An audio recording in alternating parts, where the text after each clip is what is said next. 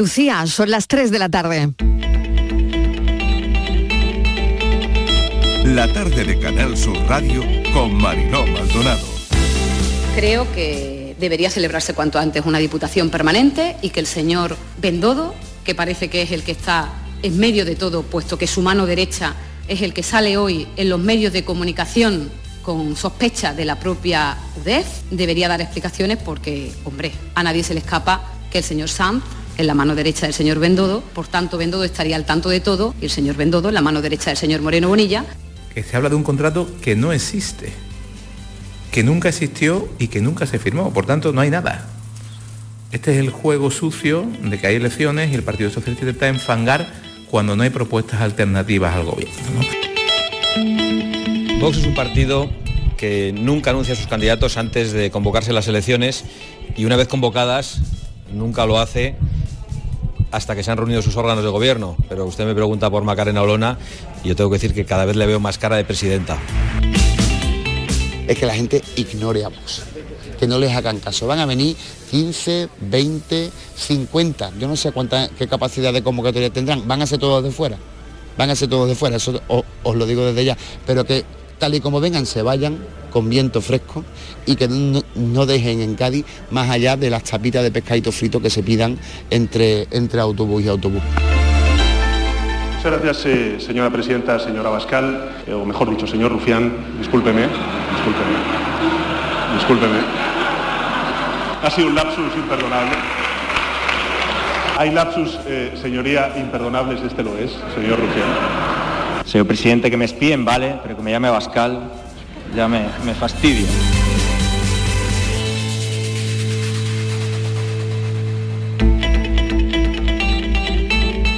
La tarde de Canal Sur Radio con Mariló Maldonado. ¿Qué tal? ¿Cómo están? Acaban de oír los sonidos del día. Desplegamos el mapa de sonidos del miércoles en nuestra línea de audios, los protagonistas de la actualidad y todo lo que ha ocurrido hasta esta hora. Vamos a contarles cómo va a transcurrir la tarde. Tenemos encima ya la borrasca que se ha acercado al Mediterráneo, días de nubes y claros, donde llueva, pues más sensación de que las temperaturas han bajado y la, cali- la calima la calima dando la grande en Almería, la gente desesperada que ya mm, no saben si limpiar la terraza o el coche, ¿no?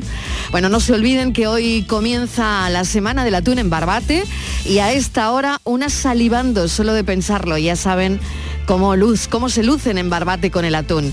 Esta tarde pregón del Mayo cordobés, volvemos a esa Andalucía que tanto, tanto hemos echado de menos. Las historias de la tarde hasta las seis estaremos aquí para estar pendientes de la actualidad en esta primera hora, como saben. Así que allá vamos, aquí va el resumen de lo que nos parece destacable. La pandemia entra en campaña, ya lo han oído, todo se crispa. La muestra está en nuestra línea de audio. Solona ya es hoy un poco más candidata de Vox por Andalucía. En las izquierdas siguen con las negociaciones para buscar candidatos para la confluencia. Esta mañana, en la sesión de control al gobierno, mucho Pegasus. Mañana hay que votar las medidas para paliar las consecuencias económicas de la guerra de Ucrania. Así que veremos quién se descuelga. Eso será mañana. Moncloa se encomienda ya a las abstenciones. Veremos hasta dónde se tensa la cuerda, que parece que ya lo está. Y mucho. Batet se ha reunido con algunos supuestos espiados. Esta mañana le han pedido que no se ponga de perfil y que investigue. Los partidos independentistas esperan un gesto y la investigación también. Y la ministra Robles no tiene una buena semana. Dicen que los independentistas se van a... Ella dice que los independentistas se van a llevar un chasco, ¿no? Monumental enfado de los grupos que no amaina y la petición de que Margarita Robles salga del gobierno pues está ahí por los independentistas. Se topa el precio del gas y como mm, ya saben que ha encarecido el recibo de la luz, pues ahora pagaremos menos, eso dice la ministra Rivera, un 30% menos, sí que podría esto ayudar a contener la inflación. A partir de ahora el Tribunal de Cuentas podrá auditar los presupuestos de la Casa Real. Rusia corta hoy el suministro del gas a dos países que se han negado a pagarlo en rublos, Polonia y Bulgaria. es una consecuencia de la guerra y de la dinámica de sanciones en un momento en el que la preocupación se extiende a Moldavia en la región de Transnistria, una región frontera con Ucrania, se teme por una intervención militar, es decir, que Rusia que Rusia vaya directamente a por otro país. Por tanto, la guerra se extendería a un tercer país. Ayer el secretario general de la ONU se sentó en la Mesa Blanca, esa Mesa Blanca larga, fría, que ya conocemos, se sentó con Putin, quien le dijo que la culpa de todo la tiene Ucrania por el Donbass. Hoy Guterres va a ver a Volodymyr Zelensky. ¿Saben una cosa? Que el Congreso reconoce por ley el derecho a no recibir llamadas comerciales. Solo podrán recibirlas quienes hayan dado su conocimiento previo. Es eh, que esta suele ser la hora de, esas llamadas incómodas, ¿no? Bueno, pues eh, el, el, Congreso ha reconocido por ley el derecho, lo va a hacer el martes, porque esto se va a aprobar el martes, el derecho por ley a no recibir llamadas comerciales, solo podrán recibirlas quienes hayan dado su consentimiento previo.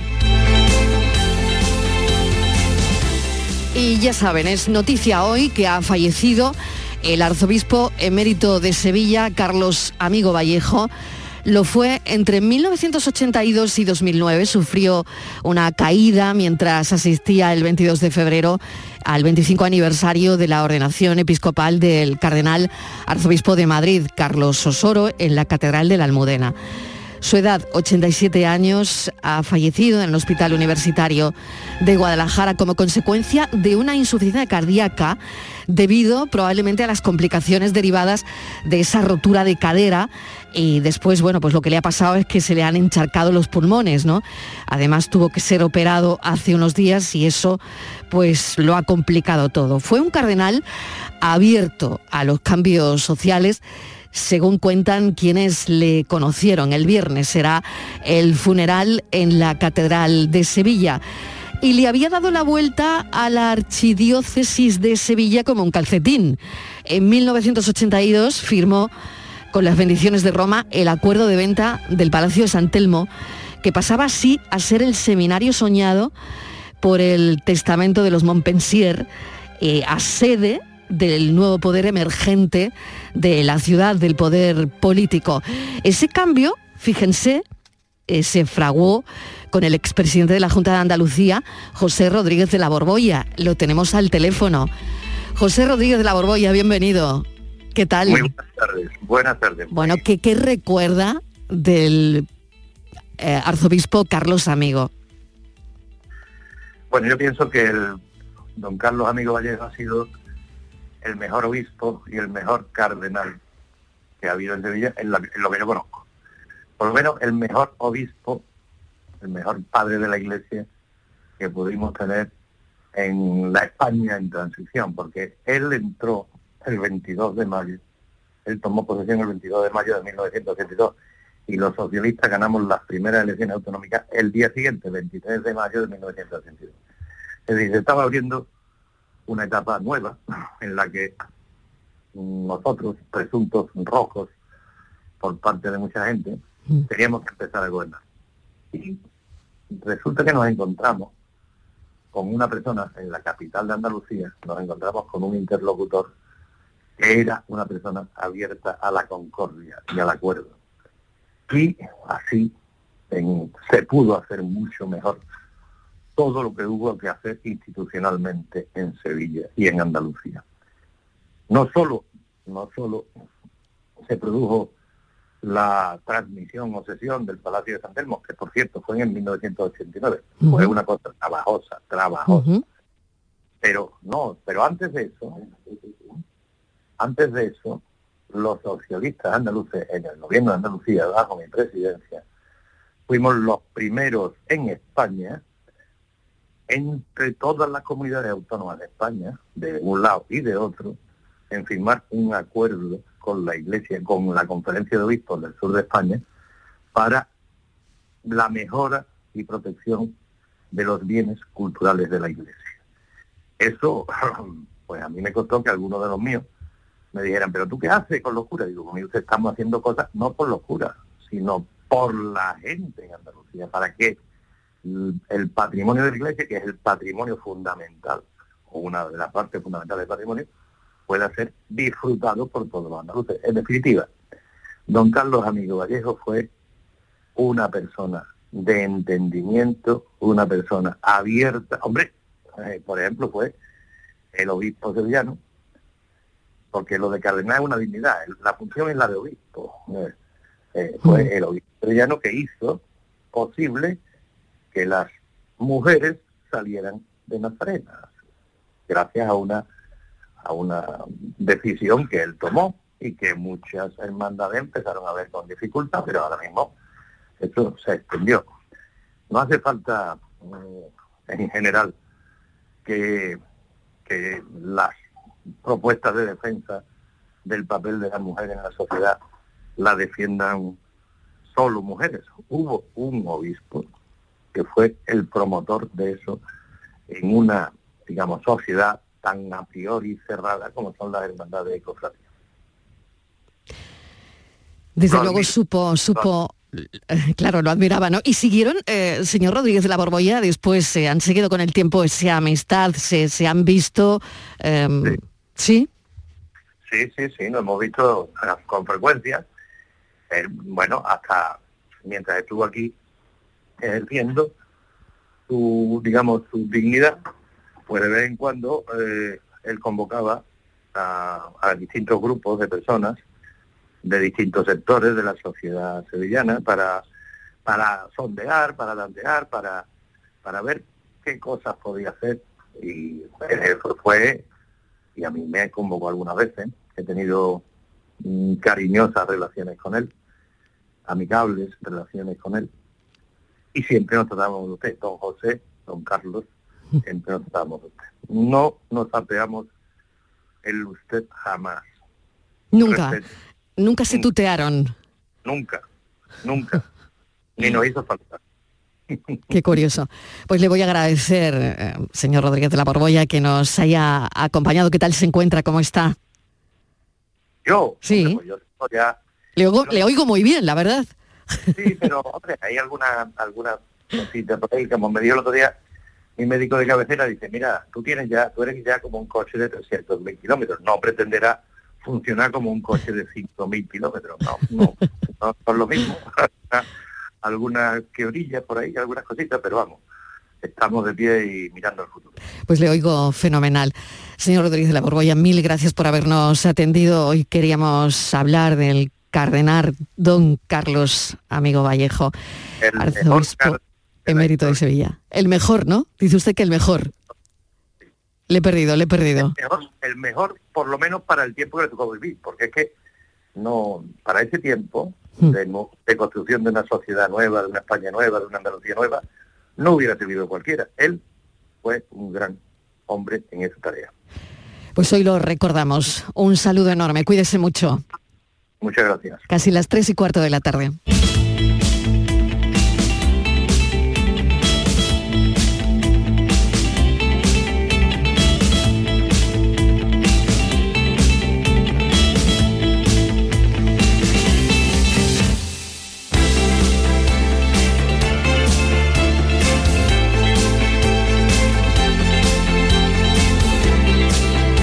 Pues ya saben que por aquí va la tarde, el próximo jueves 28 de abril se va a celebrar un concierto solidario en Granada a beneficio de Ucrania con Cruz Roja. El evento va a tener lugar en el Palacio de los Deportes de Granada y la entrada va a tener un precio único, 18 euros, y el cartel del concierto es increíble, entre todos niños mutantes.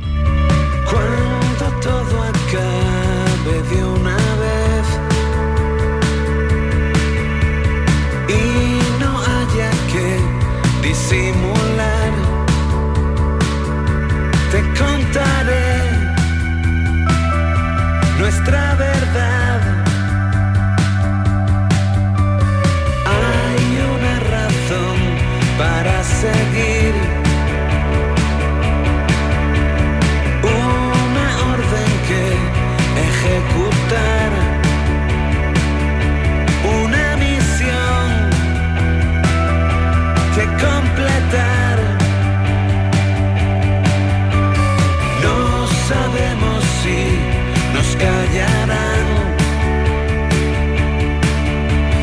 Mi esto sobrevivirá. Si alguien no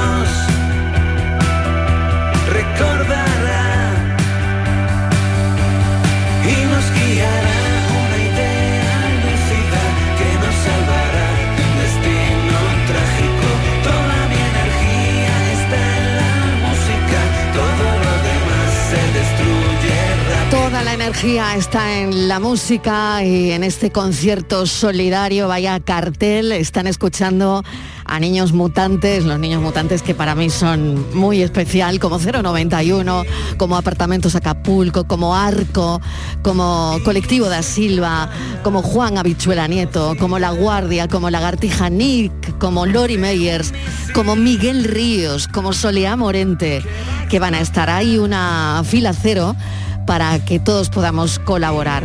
Porque en las últimas semanas algunas familias ucranianas que están refugiadas, hemos sabido, en Almería, están regresando a su país de origen porque, bueno, pues aquí no tienen la barrera del idioma, tienen muchísimas barreras.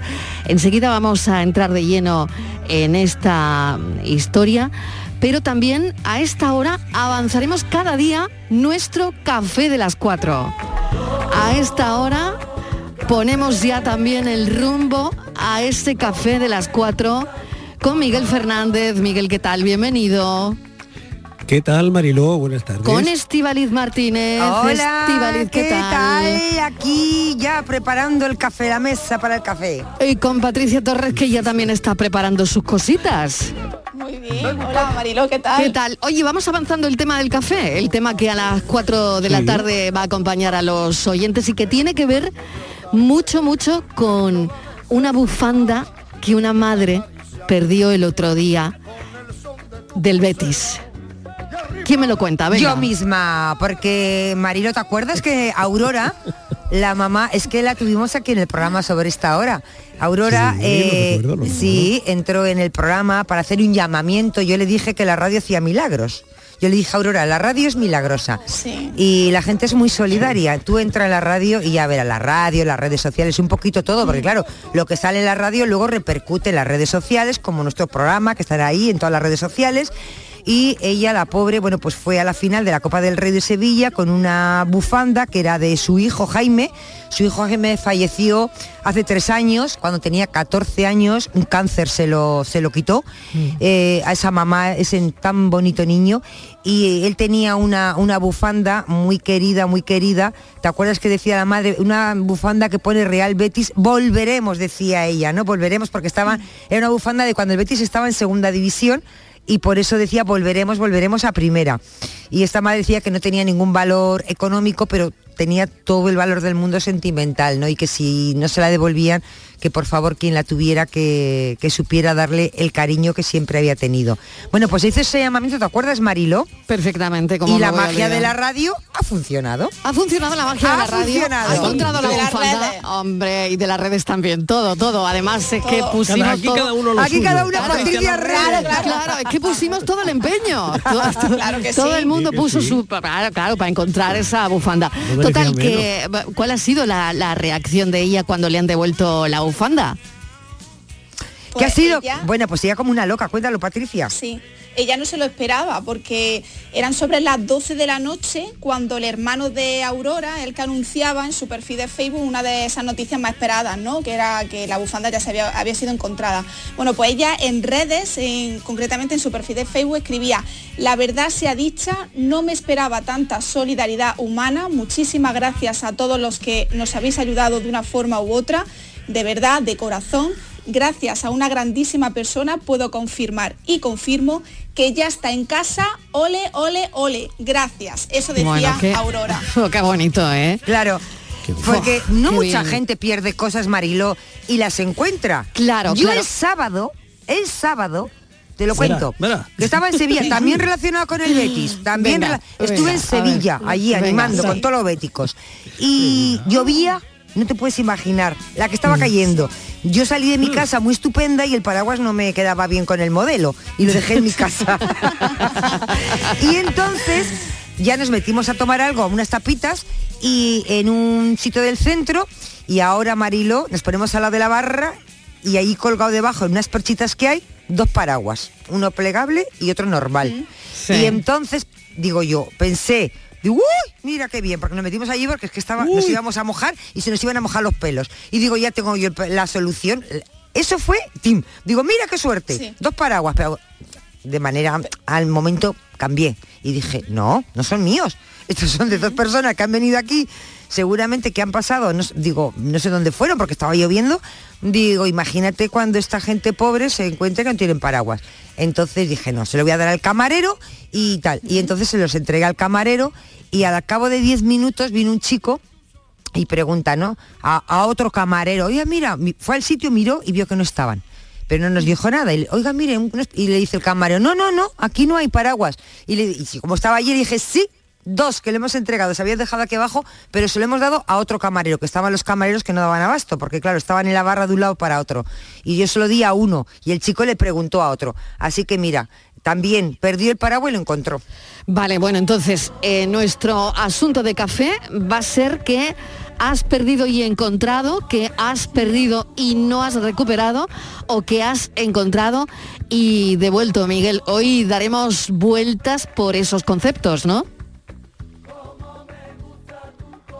Miguel se ha perdido. Se ha perdido. Sí. Miguel se ha perdido. Uy, ¿cómo- Este hombre se pierde. Se ha perdido por las ondas. ¿Eh? Ya verás que pronto perdido. no lo devuelven. Se ha perdido y a ver si A y a ver si lo encontramos. A ver si lo encontramos pronto. No, de- te preocupes que a Miguel no lo devuelven, Marilo. Oye, mientras preocupes. tanto, con un lacito, ¿no? Que no con se un lo queda. No, no, no, Nos no. lo devuelven con un lacito. Garantía que te lo Espérate, lo devuelven. espérate que está, que está ya, ¿eh? que está ya y que te va a escuchar. Ya no que lo te han va a escuchar. Ya, ya no lo han devuelto, ya no lo han devuelto. Mira qué rápido, Es que qué no he dejado de escucharla. Es que no he dejado de escucharla, ¿verdad? Claro, eh, ya lo sabía yo, ya lo sabía yo. Oye, pero yo quería Pero darle me estaba haciendo el vueltas. prudente. Claro. Me estaba haciendo el prudente Él siempre se hace el prudente. Me estaba provocando. Qué buena frase, me hago el prudente, qué buena frase. Me hago el prudente. Oye, escúchame Miguel, vamos a darle vueltas a ese concepto de perder y encontrar, ¿no? Sí, sí, sí, sí, sí. Porque eh, yo no sé vosotros, pero yo cada vez que he perdido algo, por ejemplo, he perdido pocas cosas, he perdido eh, algún par de gafas, eh, algún sombrero, eh, alguna bufanda también, no, no del Betis, eh, sino de vestir y tal. Y siempre, hoy he tenido la sensación que se me han perdido el par de gafas que más cariño, al que más cariño tenía, el sombrero al que más cariño tenía, el bolígrafo, la pluma a la que más quería. Hoy parece que cuando se pierden casi que eh, se ha perdido una parte de ti, ¿no? En el caso de, de esta señora, eh, la historia es mucho más intensa, Claro, mucho más claro. eh, emotiva, pero, pero en el cotidiano, en el día a día, eh, muchas veces cuando perdemos algo, parece que era lo mejor de lo que teníamos.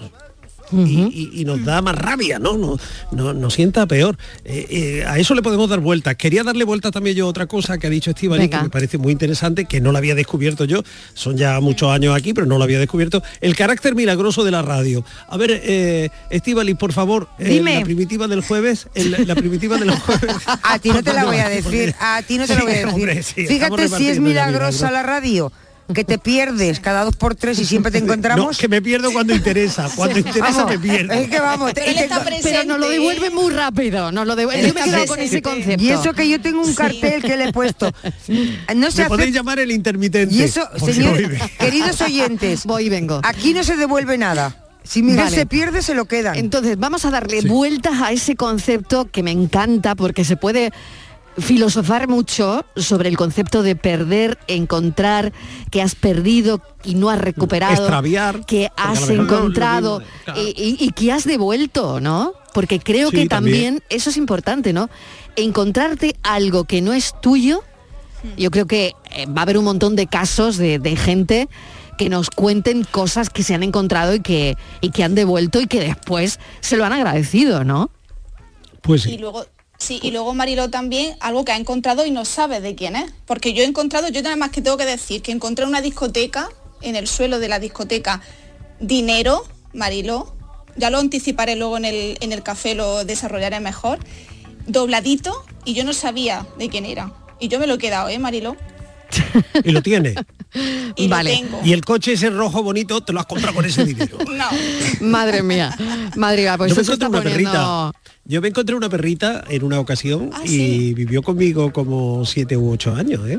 Sí, O sea Sí, que, que a veces la vida, los caminos de la vida tienen Sí. un trazado Sí, sí, sí. bastante caprichoso, ¿no? Sí, y sí, lo que sí, empieza sí, sí. siendo un extravío, una pérdida, puede convertirse en un hallazgo. Y puede cambiar la vida, ¿no? Sí. Bueno, pues hoy tenemos psicólogo también, ¿eh? Ya saben que a las 4 de la tarde en nuestro café hacemos una, una terapia que a veces, bueno, la terapia mm, termina convirtiéndose en lo que termina convirtiéndose, pero eh, Borja nos ha dejado este mensaje, a ver. Hola cafeteros y cafeteras. Venga, que te estamos Pues esperando. nuestro tema de hoy de cosas perdidas y cosas encontradas, eh, os cuento que, pues bueno, aparte de estar media hora buscando el móvil y tenerlo en la mano, o estar tres horas buscando las llaves del coche porque llego tarde y no La encuentro y tengo que salir ya y esto dónde está y tenerla en el bolsillo del pantalón, pues una vez estoy en casa y yo diciendo, ¿y dónde he puesto yo las gafas de Vero?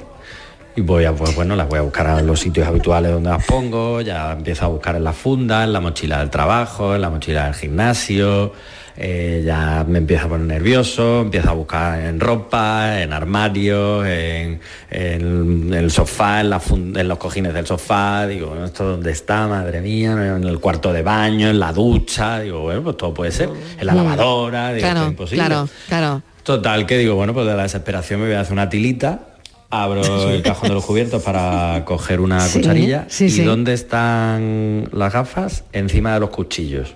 No me preguntéis Uy, pues yo pensé que allí, los porque sigo sin saberlo. Madre mía. Nos escuchamos a las cuatro Venga, cafeteros y cafeteras. oye, que a la- que, a las que cuatro. me contéis a ver qué habéis Venga. perdido, qué habéis encontrado, qué no habéis encontrado, qué habéis devuelto. Nos escuchamos en un ratito. Venga, en un Beso. ratito, en un ratito, a las 4 en punto de, de la tarde, bueno, después del boleto de, de noticias, yo voy a recordar eh, el teléfono para dejar un mensaje de audio. Yo sé que ya iréis elaborando esos mensajes a partir de ahora, que, mm, bueno, con simpatía, como siempre, con energía, en fin, que os voy a contar, que los cafeteros no sepan. 670 94 30 15, 670 94 30 15, 670 940 200, 670 940 200. Ando perdido en las noches y el tiempo muriendo por dentro de tanto tomar Este hombre anda perdido y se tiene que encontrar. Bueno, pues eso también lo podemos hablar con el psicólogo. ¿Te has perdido alguna vez? Yo creo que ¿Cuántas cosas es, te has perdido? es ¿Y buen las tema. cosas que te has Sí, perdido? es buen tema. Y las cosas que te has perdido también me gusta. ¿Qué te has perdido cosas que te has últimamente? perdido, y las cosas que te has perdido. Que no Es nos hemos perdido cosas. Con la pandemia, anda que no nos hemos perdido cosas. Yo ya había perdido y antes todas de la las pandemia, Que estamos ¿eh? recuperando, ¿eh? Yo ya antes de la pandemia, Marilo, había perdido ya cosas, ¿eh? No le, voy a, no le voy a echar, no le voy a echar la culpa a la pandemia de todo. Oye, sabéis que hoy comienza la semana del atún en Barbate. Que Uy, bueno, ¿no la gente Ay, se había boca perdido. Claro, y que esto es para no perdérselo. Que no es para perdérselo. Y que también tenemos el pregón del Mayo cordobés. Y que volvemos a esa Andalucía que tanto hemos echado de menos de, de las ferias. En fin, bueno, pues de todo eso hablaremos a las 4 de la tarde. Así que no os vayáis muy lejos, ¿vale? Miguel, no te vayas muy lejos. No, no, no. A Borja me quedo esperándolo, a Patri Me haré también. intermitente, pero estar estoy. Eh, Y el carácter mágico de la radio me devolverá aquí. Seguramente. Y Aparece en Martínez, tú no te vayas, No, no me que tenemos que contar la actualidad después de la publi. Vamos a contar una historia que, fíjense, que en las últimas semanas algunas familias ucranianas que están refugiadas en Almería están regresando a su país de origen. Pues claro, aquí tienen, han encontrado muchas barreras. La inflación, el precio de los alquileres, la barrera del idioma. De todo eso hablamos después de la publi. La tarde de Canal Sur Radio con Mariló Maldonado. También en nuestra app y en canalsur.es. Gran Circo Alaska presenta por primera vez en Ronda del Tamarguillo animales en hologramas. Caballos, tigres, elefantes, osos polares, jirafas, un sinfín de atracciones con un acuario gigante con animales 3D gracias a las nuevas tecnologías y a reír con los payasos Plin Plin. Instalado en Ronda del Tamarguillo junto al antiguo matadero. Inauguración el 28 de abril. Venta de entradas en grancircoalaska.com. ¿A tu Mercedes le toca pasar la ITV? Evita cualquier sorpresa. Acércate a Concesur Dos Hermanas y le realizamos un chequeo pre-ITV totalmente gratis. Y si necesita reparación, en Concesur Dos Hermanas te lo ponemos más fácil. Infórmate en grupoconcesur.es o en el teléfono 955-634-400 marcando la opción de cita previa. Te esperamos en Concesur Dos Hermanas. Llega la comedia que cambió para siempre el concepto de la palabra matrimonio. Escenas de la vida conyugal con Ricardo Darín y Andrea Pietra, dirigida por Norma Alejandro. Acordate que el martes es el cumpleaños de Eva. ¿Alguna vez en mi vida me olvidé del cumpleaños de mis hijas? Siempre. Entonces, ¿para qué insistís? Escenas de la vida conyugal, del 25 al 29 de mayo en el Auditorio Nissan Cartuja. Venta de entradas en auditorionissancartuja.com. No te quedes sin ella. Feria del Olivo de Montoro, del 11 al 14 de mayo en las instalaciones del Patrimonio Comunal Olivarero. Organiza Consorcio Feria del Olivo. Patrocina Caja Rural de Jaén, Diputación de Córdoba. Financia Consejería de Agricultura, Pesca y Desarrollo Rural de la Junta de Andalucía. Descubre. Descálzate. Despéjate. Desmelénate. Despreocúpate. Desaparece. Desconecta. Nuevo Rasca Desconecta de la 11. Desconecta y mucho. Puedes ganar hasta 100.000 euros de premio al instante. Nuevo Rasca Desconecta de la 11. Desconectar ya es un premio. A todos los que jugáis a la 11, bien jugado. Juega responsablemente y solo si eres mayor de edad. Este viernes, la mañana de Andalucía con Jesús Vigorra quiere que conozcas en profundidad Cosentino, una empresa líder mundial en la fabricación de superficies de alto valor basadas en mármol, granitos y piedras para el mundo del diseño y la arquitectura. Una inspiración en materiales para el interiorismo y la decoración, siempre elegante, muy innovadora y sostenible. La mañana de Andalucía con Jesús Vigorra. Este viernes 29 de abril, edición especial desde la sede de Cosentino en Cantoria, Almería, con el patrocinio de Cosentino. Vete a dormir con una sonrisa, con el show del comandante Lara. El humor más travieso, los invitados más divertidos, las mejores versiones musicales de Calambres. El show del comandante Lara, los domingos en la medianoche después del deporte. Quédate en Canal Sur Radio, la radio de Andalucía.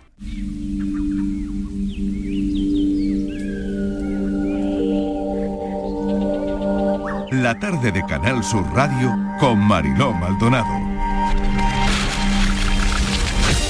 No paran las acciones solidarias, ya saben de ese concierto solidario en Granada por Ucrania con Cruz Roja el jueves 28 de abril y saben también cómo siguen las cosas en el conflicto, en la guerra, en la invasión de Rusia a Ucrania.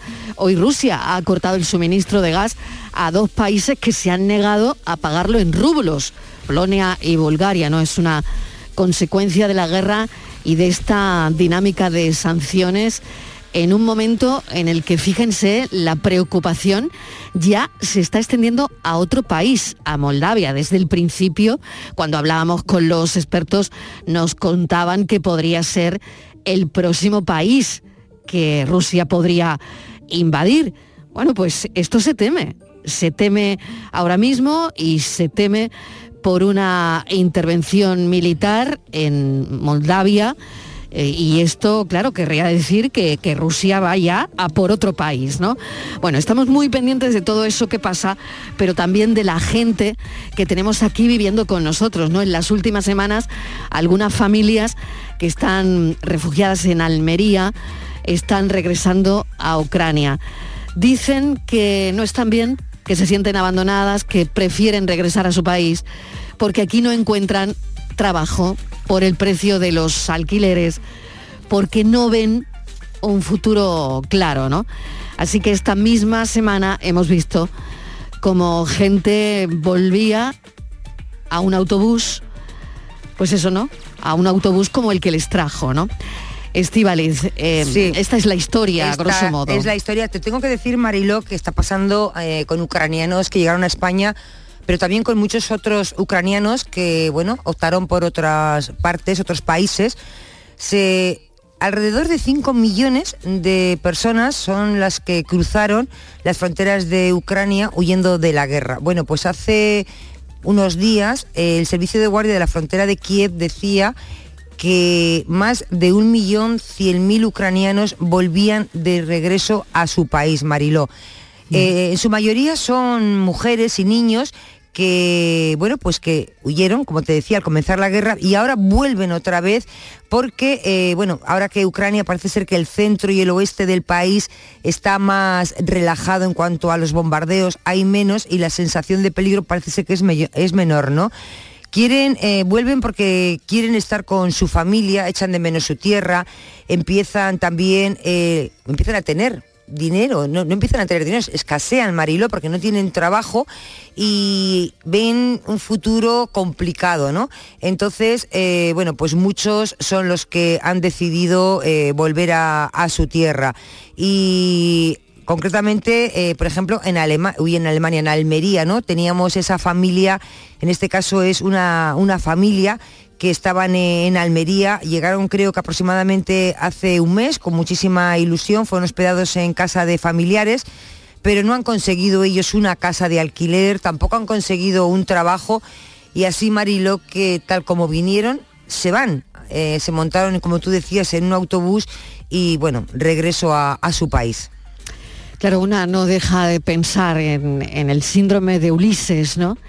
Ese, ese síndrome mm, muy reconocido, ¿no? Que es un estrés crónico, que es un fuerte malestar emocional, ¿no? Que viven las personas que han tenido que dejar atrás el mundo que conocían y el mundo que vivían y, sus países de origen, ¿no? Y que lo han tenido que dejar en, en situaciones extremas, ¿no? Yo cuando esta mañana me enteraba de que hay personas ucranianas que vuelven a regresar a su país, una no, no deja de pensar en este síndrome de Ulises, ¿no? Que es un cuadro psicológico que, sufren desgraciadamente por las malditas guerras y por las calamidades que pasan en el mundo que sufren millones y millones de personas, ¿no? Vamos a hablar con Nadia Rudenko, está bueno en el coche, en un atasco, no la hemos cogido en buen momento. Nadia Rudenko es presidenta de la Asociación de Ucranianos en Almería, pero nos va a contar un poco, bueno, lo que está pasando. Nadia, ¿qué tal? Bienvenida. No está. Bueno, pues no la tenemos de momento y queríamos preguntarle exactamente, bueno, qué les ha pasado, ¿no? Para, para regresar a, a sus países. Sí, Estaba porque, en un, claro, en un atasco y creo que no puede atendernos. Lo vamos a intentar de nuevo. A ver, fíjate Marilo que concretamente eh, Nadia nos habla de esta familia que es una familia además creo que, que eran tenían eh, cuatro hijos y, bueno pues mm, no ven el futuro claro como estábamos comentando antes y prefieren regresar a su país con la, la- con la que está cayendo no lo que pasa que parece ser como decíamos que ahora mismo parece que el centro y el oeste de Ucrania eh, está más tranquilo porque se han relajado ahí los bombardeos. Exacto, eso es lo que te contaba esta mañana, porque Sí. sí que has estado hablando con ella, claro. Claro, y entonces, bueno, pues aquí, y luego, claro, ellos venían con unos dineritos ahorrados y eso se les está acabando, porque si uno no encuentra trabajo, al principio, bueno, pues se les puede dar comida, se les puede dar ropa, pero hay que, hay que trabajar y si no encuentras trabajo, una familia con cuatro hijos son seis personas. Y, y los niños tú sabes cómo son, hay que tener dinero y bueno, pues todo eso al final ha hecho que, y luego el idioma, que me imagino que también Que será otra, barrera. que claro. es otra barrera. En fin, bueno, pues no podemos hablar con nadie, pero esta es la, la situación que queríamos trasladarle también a los oyentes. Vamos con la foto del día. Francis Gómez, ¿qué tal? Bienvenido. Buenas tardes, Mariló. La imagen de hoy la- nos la trae Aníbal González. Nació en Sevilla y estudió en la vieja escuela. Se formó en imagen y sonido haciendo un trabajo diario en blanco y negro que él mismo revelaba. Es fotógrafo profesional desde el año 96 y ha trabajado y colaborado con distintos periódicos y revistas como fotoperiodista durante casi 20 años. Ahora se decanta más por la fotografía de moda, la gastronomía o los reportajes publicitarios, así como las entrevistas. Le apasiona la fotografía de arquitectura e interiorismo. Nunca le dice que no a un reportaje social como bodas o eventos, ya que son los que le sacan de la rutina. Todavía conserva su primera cámara, una Minolta del año 75 que todavía funciona, a pesar de tener más años que él. Buenas tardes, Mariló. La fotografía que elijo hoy está hecha en un sitio tan nuestro como es el Parque Nacional de Doñana y que a mi parecer identifica a Andalucía. La he visto en la cuenta de Instagram de Carlos Romero, arroba Carlos Romero Co, fotógrafo de naturaleza. Es un atardecer en las marismas, mágico, como dice su autor. Unos tonos rojizos, reflejados en el agua, con dos flamencos a contraluz como protagonistas y un sol espectacular de fondo. A mí personalmente me encanta la composición. Muchas gracias. Parque Nacional de Doñana, un mosaico de ecosistemas que albergan una biodiversidad única en toda Europa y que hoy protagoniza la foto elegida por nuestro fotoperiodista. La tarde de Canal Sur Radio con Mariló Maldonado. También en nuestra app y en canalsur.es. En Canal Sur Radio, por tu salud, responde siempre a tus dudas. Con la llegada de la primavera ya se han dado casos eh, de quemaduras en la piel por exposición al sol. ¿Es posible disfrutar del buen tiempo sin correr riesgo y evitar el cáncer de piel? Hoy en el programa esta y todas tus preguntas con los mejores especialistas en directo. Envíanos tus consultas desde ya en una nota de voz al 616-135-135. 616-135-135. Por tu salud.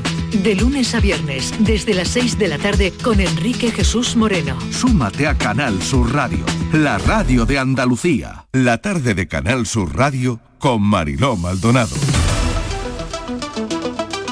Estos son nuestros teléfonos 95 1039 105 y 95 1039 16.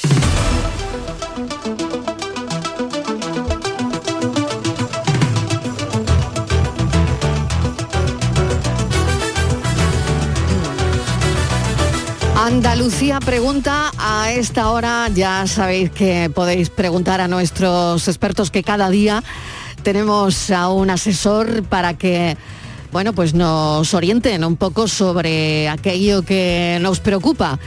Y a esta hora podéis utilizar los teléfonos del programa. Vamos a recordarlos. Son estos. Estos son nuestros teléfonos 95 1039 105 y 95 1039 16.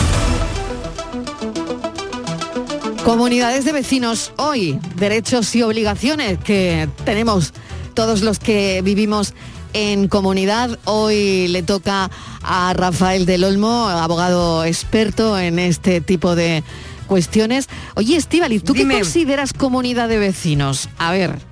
¿Qué, ¿Qué considero? Sí, pregunta del millón. ¿Tú vives en una comunidad de vecinos pues también? sí, Claro, es un- raro quien... Claro. Bueno, no es raro, ¿no? Pero la mayoría vivimos, yo creo, en comunidades de vecinos, ¿no? Pues somos como una comuna, como que una sí. comunidad, cada uno tiene su pequeña parcela en, Claro. en un todo, ¿vale? Es una tarta donde estamos un montón de gente, cada uno en su pequeña parcela, que en su casa pues tiene que respetar unas normas porque no se puede molestar al, al de al lado y compartimos una serie, unas comunes, unas zonas comunes, unos tendrán más para disfrutar, otros tendremos menos y siempre hay que crear unas normas para la convivencia de todos. No haría falta si todos fuéramos como debiéramos de ser, pero para que no haya, pues, mm, para que la convivencia entre todos sea agradable y sea buena, porque cada uno tiene su propio interés, pues se crean unas normas. Por eso siempre es tan importante el administrador de fincas y esas normas que muchas vienen dadas y otras pues se van creando por esas reuniones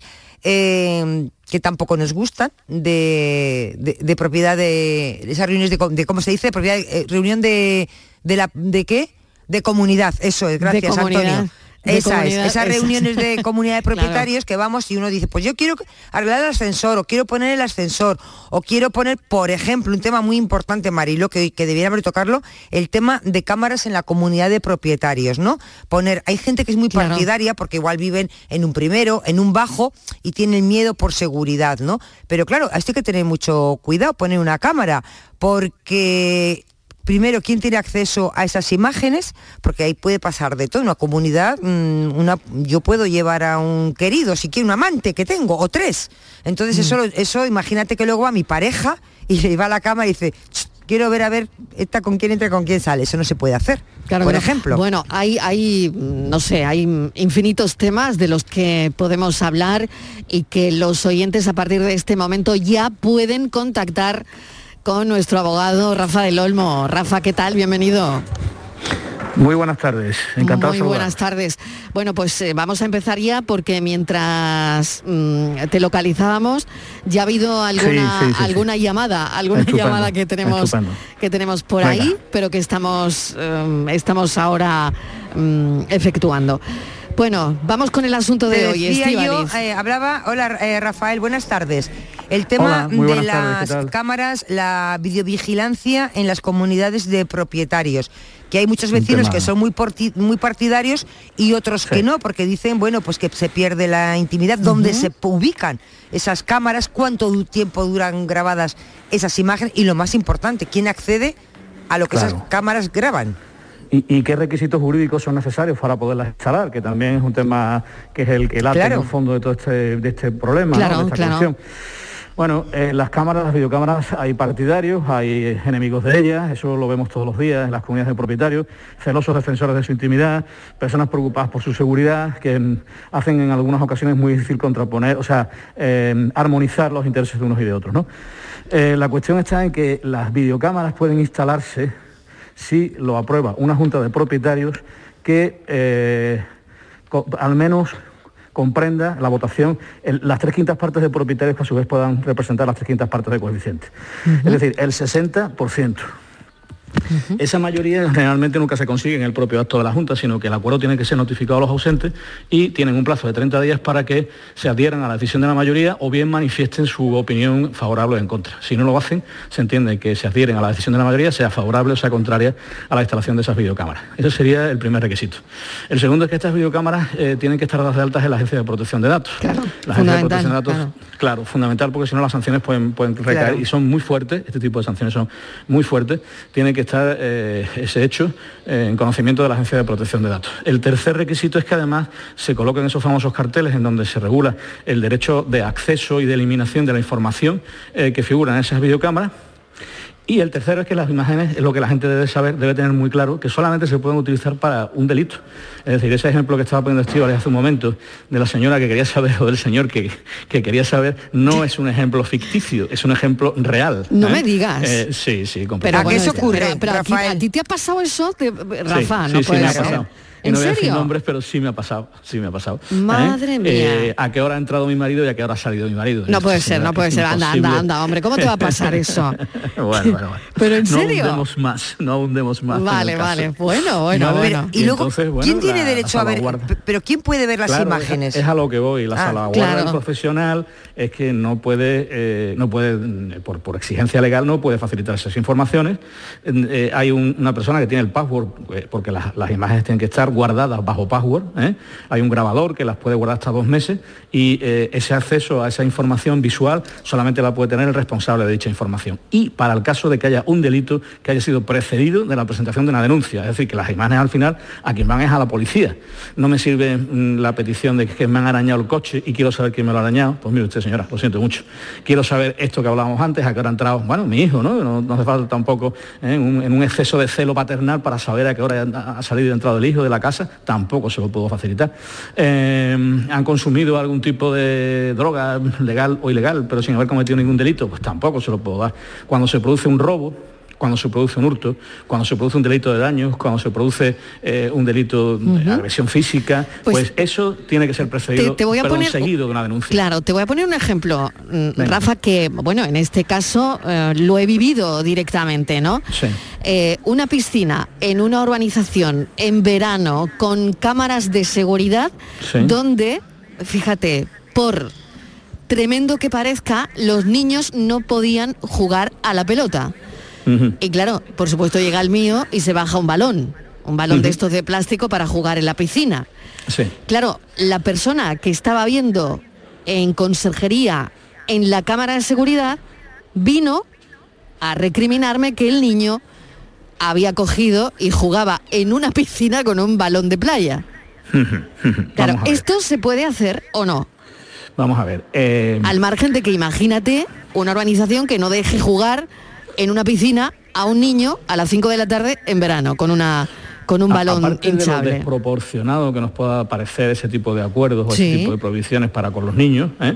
Eh, es verdad que eh, una cosa es que el, el vigilante esté viendo al niño, ya sea de una forma directa o a través de una pantalla, y vea que el niño está contraveniendo una norma, lo mismo improcedente de la un comunidad balón y le pueda en, llamar en la, la, en la piscina. Sí, de pero, playa. pero es otro tipo de problemática. El problema Vale. sería que esa imagen se incorporara a una, a, a una grabación y luego fuera visualizada posteriormente. El Ah, dato vale. O sea que si lo ven directo, Claro. no pasa nada. Yo entiendo que no, y le regaña al niño. Con o sin monitor, con o sin monitor. La injusticia y la desproporción del tema es que se tiñe a un niño por eso, ¿no? Ya, ya, no ya. por- Bueno, pero eso, claro, eso ya es la norma de la comunidad, que Claro, algunas también entraremos eh, otro día, algunas Sí, sí, por son supuesto. tremendas, claro. Tremendas, tremendas, tremendas. Pero incorporar esa información visual a un soporte digital es ahí en donde se produce, eh, donde se contraviene, donde se puede contravenir la norma si se visualiza ¿eh? Ante una circunstancia que no son hechos delictivos, evidentemente. Un niño con una pelota pues será lo que queramos, pero no es un hecho delictivo. Claro. Sí, claro. Rafael, eh, luego la, la Además, además colocación... no había nadie en la piscina para, para más No había nadie, no La- estaba solo el pobre niño. La- bueno, sí, una sí, cosita ya. La, coloca- colocación, la colocación de las cámaras, eso es muy importante porque me imagino que una cámara Claro. también, con el viento, por ejemplo, puede desviarse. La cámara solamente puede grabar zonas comunes, no puede estar dirigida Solamente a la vivienda comunes, de no, nadie. por supuesto, Pero el no viento, puede- por ejemplo, un vendaval de estos te puede desviar o no sé, o alguien o yo mismo digo voy a poner la cámara grabando a mi casa Eh, eso es otro problema porque eso me imagino que tiene que tener un control y alguien tiene que estar muy pendiente de que esa cámara realmente esté dirigida donde debe estar dirigida Naturalmente, naturalmente. La cámara no puede grabar el interior de una vivienda, no puede grabar la vía pública y tiene que grabar Mm. solamente lo que son las zonas comunes. ¿eh? Imagínate, Y si claro. pasara esto que está diciendo Estivalis, pues evidentemente mm, esa información que se hubiera incorporado a ese grabador no podrá ser visualizada. Se incurriría en una gravísima eh, infracción que sería que sería penada con Sí, sanciones claro, pero el daño ya está hecho, ¿no? Cuando ya viene Sí, la supuesto. infracción, cuando tal, sí, bueno, en fin. Las multas sabemos que son cuantiosas, pero bueno, también luego mm, el daño está hecho. Ángel Costa, está el teléfono. Hola Ángel, ¿qué tal? Bienvenido. Hola, buenas tardes. Adelante con su pregunta. Hola, Rafael, buenas tardes. Hola, muy buenas tardes. Soy asiduo a tu programa y me Sí. gusta porque la verdad se culturiza mucho en esto de la información de la ley de la propiedad horizontal. Y Muchas tengo una duda, tengo una duda que en base a qué artículo o a qué legislación las subcontratas de Endesa instalan contadores telegestionables en viviendas de comunidades, por supuesto, de más de 40, 45, 50 años. Toda una vez que estas viviendas no cumplen el reglamento de baja tensión. Yo ahí me pierdo un poco en este tema, pero mm, vamos a ver, yo creo que si no existe una modificación del contrato bilateral entre el usuario y la, y la empresa eh, suministradora de electricidad o entre la comunidad y la empresa suministradora de electricidad, ese tipo de contadores creo que no se podrán poner porque, mm, bueno, están modificándose condiciones sustanciales de- del contrato inicial, ¿no? Pero la verdad es que me pierdo un poco en este asunto. Si queréis que lo estudie un poco para la semana que viene, con mucho gusto lo haré. Muy por, bien. Por, por- por supuesto, e- esa es la lógica, esa es la lógica. Si el Sí. reglamento de baja tensión está ahí para que las viviendas, mm, las máquinas, mm, los inmuebles estén actualizados, eh, si estamos montando un contador telegestionable sobre una vivienda que no tiene ni toma de tierra, la subcontrata está prevaricando. Yo entiendo, yo entiendo que las subcontratas de Endesa cobran por contador telegestionable que instalan. A ellos les da igual si la vivienda sale ardiendo o no sale ardiendo. Al que no, Sí, les debe, sí. al que no les debe dar igual es al usuario. Al y usuario, aquí hay, un vacío, evidentemente. aquí hay un vacío legal muy grande, porque yo lo he denunciado al ayuntamiento, y el ayuntamiento dice, coge y se levanta las manos, y se dice, Mm, Ya. vaya usted y lo denuncie usted en el organismo pertinente. Sí, pero si hay un Ya. fuego, a quien primero me llamaba es usted. Claro, claro. Aquí el tema está en que se ha cambiado un, un- un contador de los, de los, digamos, tradicionales por uno telegestionable, ¿verdad? Correcto, con viviendas, Vale, con vale. viviendas, con viviendas que tienen más de 50 años y que no tienen ni de más de toma de, 50 años. y que no tienen ni toma de tierra. Y los rígidos, bueno, pues imagínate, contadores montados sobre tablillas de madera, que Sí, eso sí, es sí, ilegal. conozco, eso es ilegal. conozco los casos, sí. Eso es totalmente ilegal. El reglamento baja tensión está ahí. Pero Pues me voy a informar a través de un asesor mío y la semana que viene comentamos el caso, si os parece. Pues Ángel, la semana que viene le damos pelos y señales de lo que usted pregunta y lo tendremos todo controlado, ¿de acuerdo? Oye, muchísimas gracias. Gracias a usted por llamar. Fel- Felicidades por el programa. Muchísimas gracias, un beso enorme, cuídese mucho. Bueno, pues la Hasta semana luego, que igualmente. viene, claro, la- las preguntas que hacen los oyentes nos sirven también eh, Claro que sí, a para nosotros para, para el claro, estudio. para el estudio, para la ref- reflexión y para saber mucho más de estos asuntos. Bueno, tenemos canción hoy, Rafa del Olmo. Hoy no tenemos concierto, no tenemos concierto hasta dentro de, yo creo que sé, bastantes días. No, no tengo nada así. Estoy muy agobiado, muy angustiado. Hoy, no me digas que, que- que tienes Digo, vacío digo. el... Tengo vacío el calendario. Ay, qué raro, qué raro es eso, qué raro Pues es eso. vamos a volver a las cámaras porque yo. Marilo, me he quedado con muchísimas... Pues venga, con muchísimas una dudas. preguntita más, nos da tiempo. Venga. No se puede... Una zona común es un portal. Sí, ¿Dentro del portal se puede poner la cámara? Sí, por supuesto. Ahí, ahí sí se puede poner. Yo Ahí pensaba- sí se puede poner. Eso es una zona común. Lo que no puede apuntar es a la vía pública, porque claro, el, el transeúnte, el peatón que pasa por allí, no ha consentido, no forma parte de la comunidad y no ha consentido que se grabe esa vía pública, ¿no? Pero una zona común, por supuesto que sí, es lo único que se puede grabar. Un ascensor, en el interior de un ascensor, un pasillo, un hall de entrada, incluso una azotea también podría, podría grabarse, ¿eh? Pero siempre que se trate de zonas comunes. Y el acceso a las imágenes decías que es una tiene que ser alguien que tiene que tener unos códigos y esa persona Sí, quién sí. la elige o quién es el Normalmente es el administrador. administrador, normalmente es el administrador que tiene el que tiene el password. ¿eh? Puede ser el presidente también, pero normalmente Ay, es el administrador que va a tenerlo como persona más independiente, ¿eh? que no se deje llevar por una presión determinada. Claro. El portero no debe de tenerlo, porque el portero o el conserje, pues ya sabemos No. que está sometido a muchas presiones. ¿eh? Dame, déjame que vea, quiero ver no sé qué, y es muy peligroso que lo tenga porque el hombre muchas veces eh, no tiene la distancia suficiente con los propietarios como para negarse con rotundidad. Todo hay que decirlo. Eh, ahora eh, son muchas las comunidades que están pensando y proponiendo e incluso instalando eh, cámaras de vigilancia en, en sus Sí. urbanizaciones porque hay muchas urbanizaciones cerradas. Eh, ¿Tú las recomiendas? ¿Tú crees que es una buena opción? ¿O Bueno. crees que es un punto más de discordia entre los vecinos? Yo no creo que, vamos a ver, la cámara lo único que tiene en algunos casos es la función de que cuando llega el, chorizo de poca monta, ¿no? ve la posibilidad de ser grabado y puede ser que en algún momento determinado se vaya de la zona y se vaya a otro edificio que no las tenga. Pero si realmente es un profesional que sabe lo que tiene que hacer, hablemos claro, que sabe que, mm, cómo tiene que hacerlo, con- que sabe también cómo puede evitar la grabación de las cámaras, no lo va a parar. Ese, a ese no lo va a parar.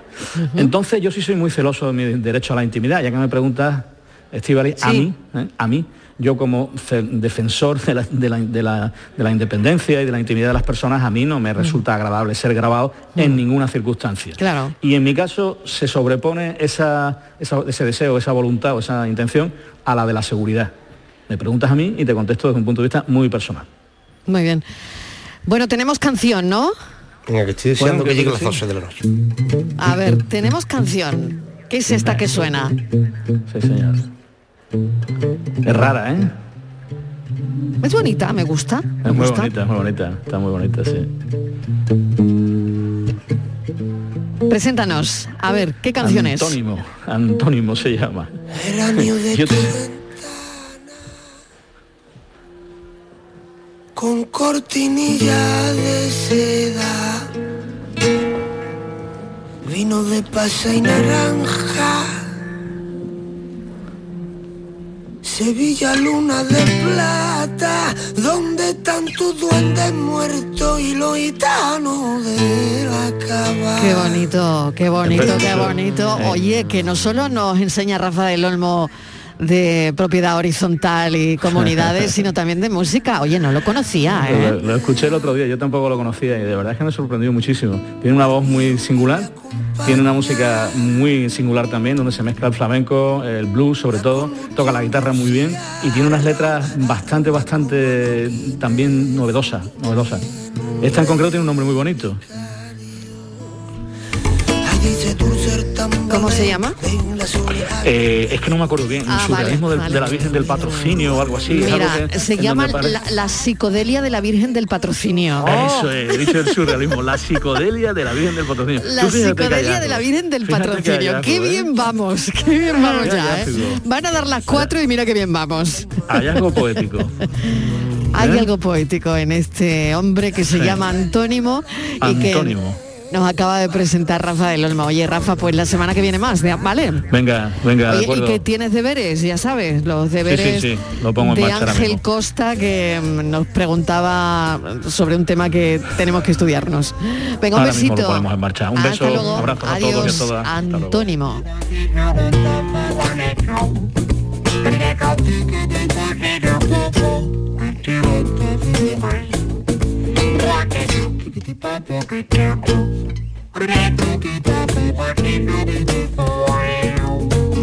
Qué bien se está la oscuridad cuando el no ve el arma interpreta destila vino el poeta.